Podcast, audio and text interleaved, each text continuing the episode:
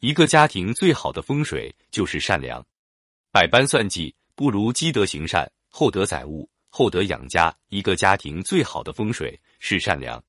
周易上说：“积善之家，必有余庆；积不善之家，必有余殃。”民间有这样一个传说，说刘伯温隐居后，有一次夏日赶路，十分口渴，正好路过一户人家，于是向女主人讨水喝。结果女主人舀了一瓢水，却在水中撒了一把鼻骨皮。本来赶路就已经十分口渴，还要被女主人如此捉弄。可是怎奈方圆几里只有这一户人家，刘伯温只好一边吹一边慢慢喝。休息好后，女主人得知他会看风水，就请他帮忙选块地方。他想着女主人如此对自己，就随手指了一处地方。十几年之后，因缘巧合，他再次经过那个地方，却看到当年那户人家家父而笑，很是奇怪。这时，女主人认出了这就是当年给自己指点风水的先生，对他千恩万谢，还把他请进了家门。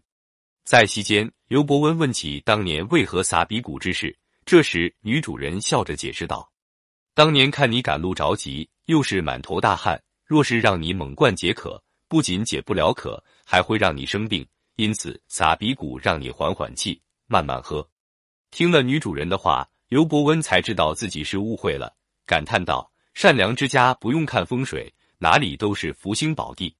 确实，存善心，做好事，助人为乐，谦和慈悲，必会造福自己。有这样的家风，何愁子孙不发达，家族不兴旺？”孔子曾经说过：“己欲立而立人，己欲达而达人。”想要被别人善良的对待，就先要善待他人。佛家常说：“福报在后面，善良的人只是眼下吃亏。”但是他们将来福泽深厚，甚至可以惠及子孙。厚德载物，厚道养家。厚道是一种朴拙的智慧，是一种大智若愚后的远见。知人不必言尽，留些口德；责人不必苛尽，留些度量；才能不必傲尽，留些内涵；锋芒不必露尽，留些深敛；得理不必争尽，留些宽容。人这一生啊，只有怀着感恩之心，才能遇贵人。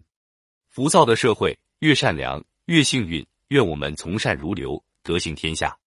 成就别人，就是成就自己。所以说，一个家里最好的风水就是善良。